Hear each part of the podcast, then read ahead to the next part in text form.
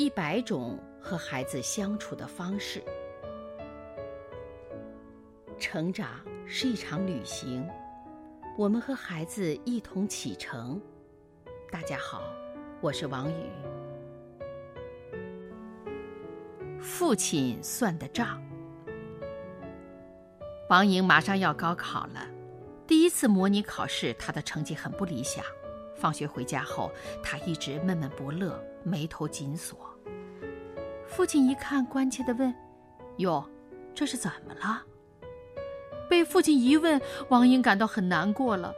她愁眉苦脸地对父亲说：“我们模拟考试了，老师让我们根据成绩在班里的排名估算一下在全校的排名，然后再算一下在全区的排名，在全市的排名。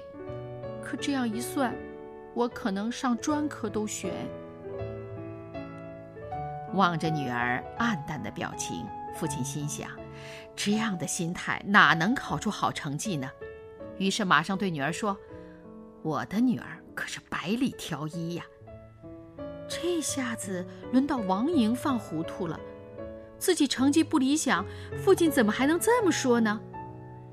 你想想看啊，父亲开始给女儿算了一笔账。